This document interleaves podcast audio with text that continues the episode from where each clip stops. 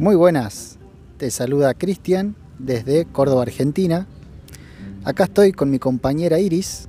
¿Cómo estás Iris? Bien, deseosa de poder comenzar.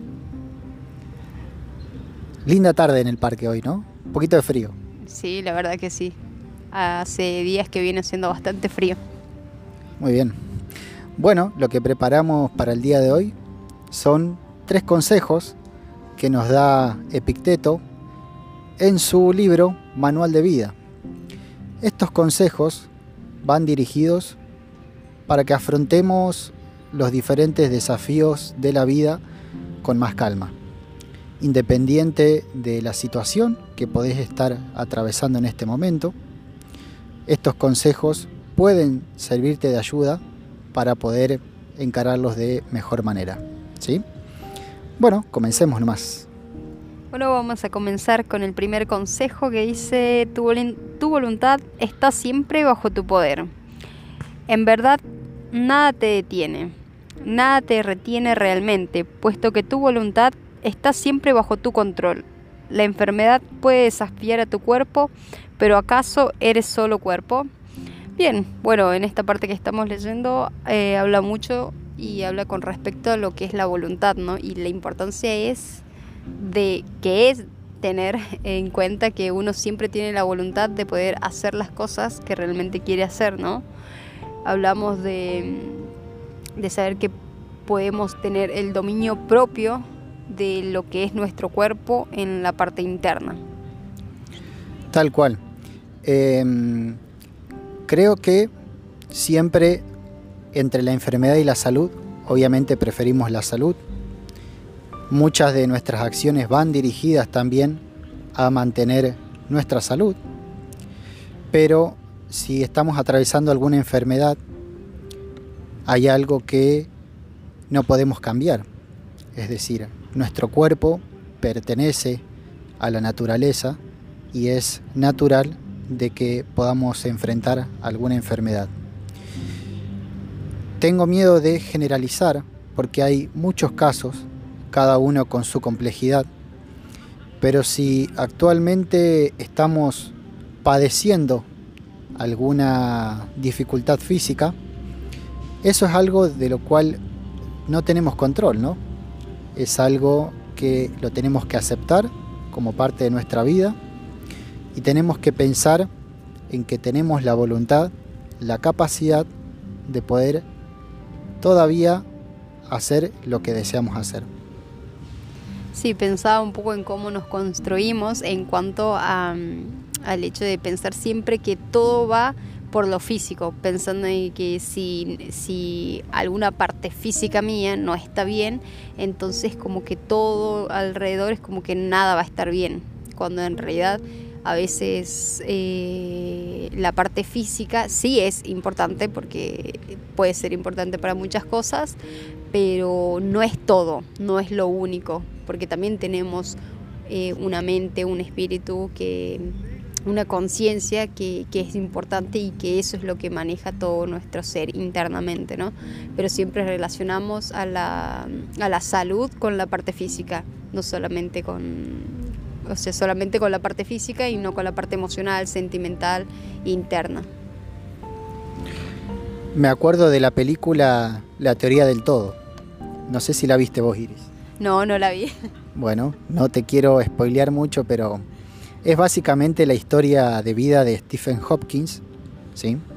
Eh, bueno, es una, fue una persona muy reconocida y él eh, creo que a la edad de 19 o 20 años comenzó a presentar una enfermedad que lo iba a incapacitar para toda la vida, porque él después eh, perdió la capacidad de poder caminar, de inclusive hablar, apenas podía gesticular.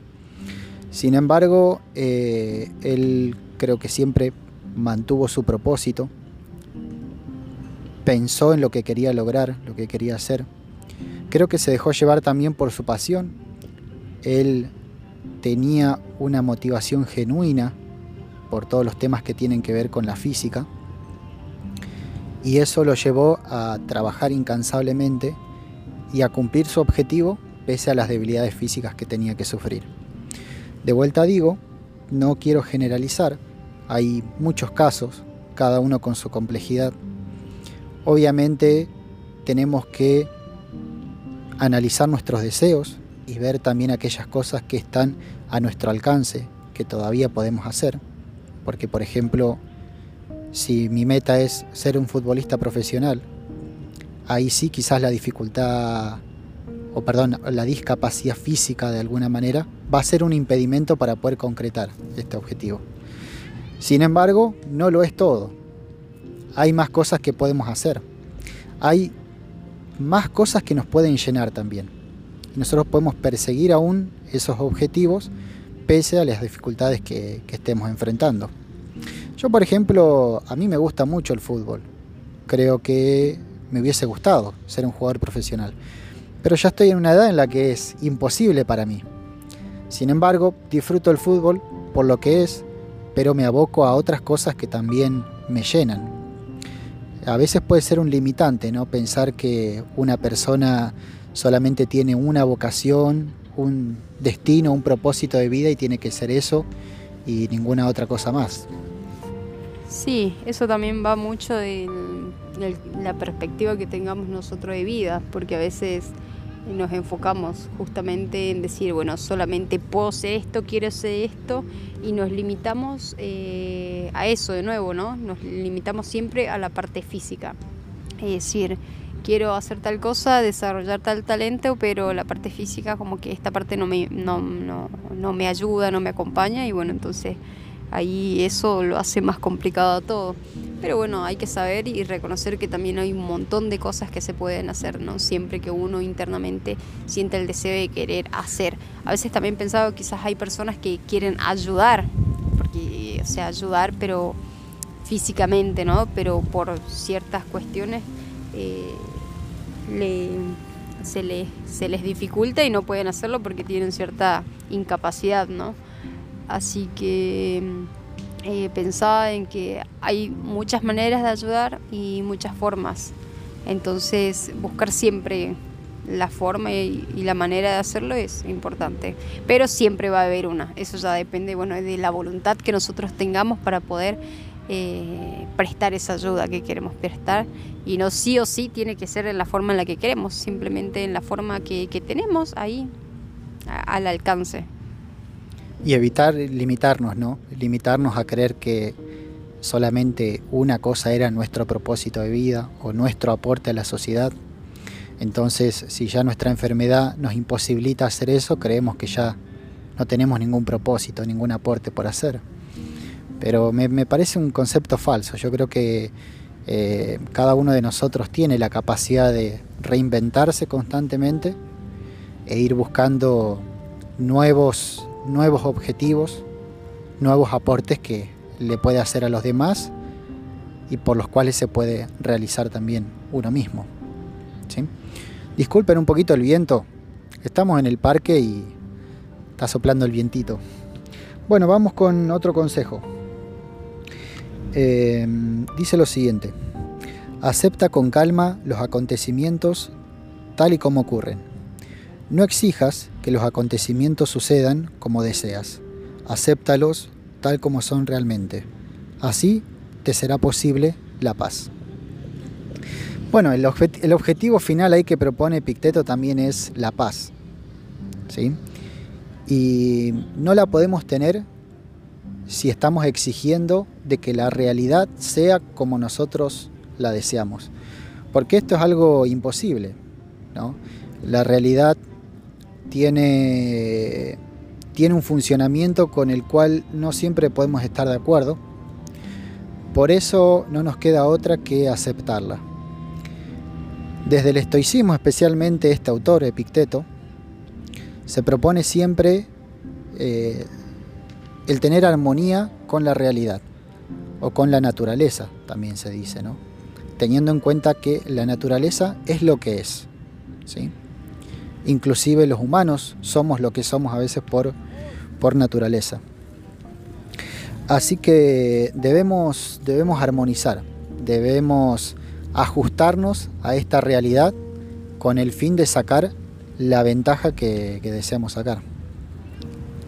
También hablaba en cuanto a lo que es el, la capacidad, lo que es la capacidad de aceptar, ¿no? Aceptar que las cosas no van a ser siempre como nosotros creemos, como nosotros decíamos, entonces también ese es un, ese es un trabajo que es bastante difícil, tener que aceptar, aceptar que, que, que no me dieron el trabajo que quería que me den, aceptar que, que no voy a cobrar la cantidad de plata que, quiero cobrar, aceptar que no voy a vivir en la casa que quiero vivir, quizás que no voy a tener el auto que quiero tener.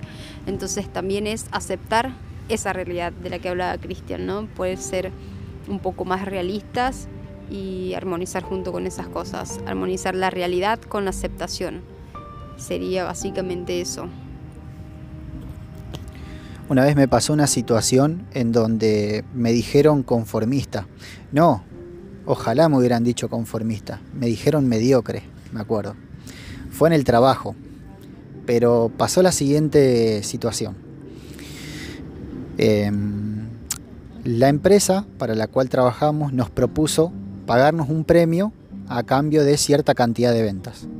Al principio fue la euforia, todo el grupo estuvimos contentos, algunos llegaron, otros no, los que llegaron estaban satisfechos, pero después hubo una crisis acá en Argentina y los precios aumentaron considerablemente. Y la empresa, el premio, decidió no aumentarlo. Bajo nuestro poder no estaba la capacidad de cambiar eso. Fue una decisión de la empresa y nosotros como empleados no teníamos otra que aceptarla. Y hubo mucho problema en ese tiempo, inclusive yo notaba un clima de trabajo bastante denso en el día a día tuvimos una reunión y en esta reunión eh, se, llegó a tal punto el tema de la protesta que yo intervine y dije, bueno, también tenemos que aceptar que la empresa tiene el derecho a pagar el premio que quiera pagar. Lo, lo consideremos perdón, injusto o justo, conveniente o inconveniente. Eso es lo, que la empresa propone y nosotros también no tenemos la obligación de llegar a esos objetivos. Ahora si queremos esa plata de más, sí podemos hacer el esfuerzo. Eh, yo me acuerdo que ese tiempo controlaba mucho mis gastos, no me modificaban mucho el premio que me querían dar. Por ende no, no sentía un problema con el asunto. Estaba predispuesto a hacer mi trabajo, a hacer el esfuerzo que tenga que hacer. Si llegaba bien y si no llegaba, también. ¿sí? Así que fue en esta reunión que me llamaron mediocre, pero yo después pensé la situación. ¿Vale la pena amargarse tanto por algo que no podemos controlar? Porque fue una semana tensa. Especialmente algunos compañeros y compañeras fueron las que eh, más presentaron queja y más malestar tenían e influenciaban en el entorno. Sin embargo, no se modificó. Inclusive les va a parecer eh, loco, pero hasta el día de hoy sigue siendo el mismo premio, exactamente la misma plata, y ya pasó tiempo. Así que estuvieron amargados por algo que no se pudo modificar y algo que este, también terminó repercutiendo mucho en el grupo, en las relaciones. Yo creo que está bien que busquemos que la realidad se altere, ¿no? Está bien que tratemos de que las cosas sean cada vez mejor. Y el diálogo es una forma. Ahora que eso repercuta en nuestro estado de ánimo día a día, eso es algo cuestionable. Que eso nos impida vivir con paz, con tranquilidad, que eso nos impida tener relaciones sanas, que eso haga de que nosotros volvamos con malestar a nuestro hogar y tratemos mal a nuestra pareja, a nuestros hijos, a nuestros padres, a los que están a nuestro alrededor. ¿Vale la pena todo eso por algo que no está bajo nuestro control? Yo opino que no. Pero bueno, cada uno tiene el derecho de ver la vida bajo la perspectiva que quiera. Para esa persona yo seré mediocre, pero yo al día de hoy sigo con, mi postura y, no tengo tampoco la intención de modificar la, la de esa persona quizás algún día en base a la experiencia aprenda a ver las cosas diferentes.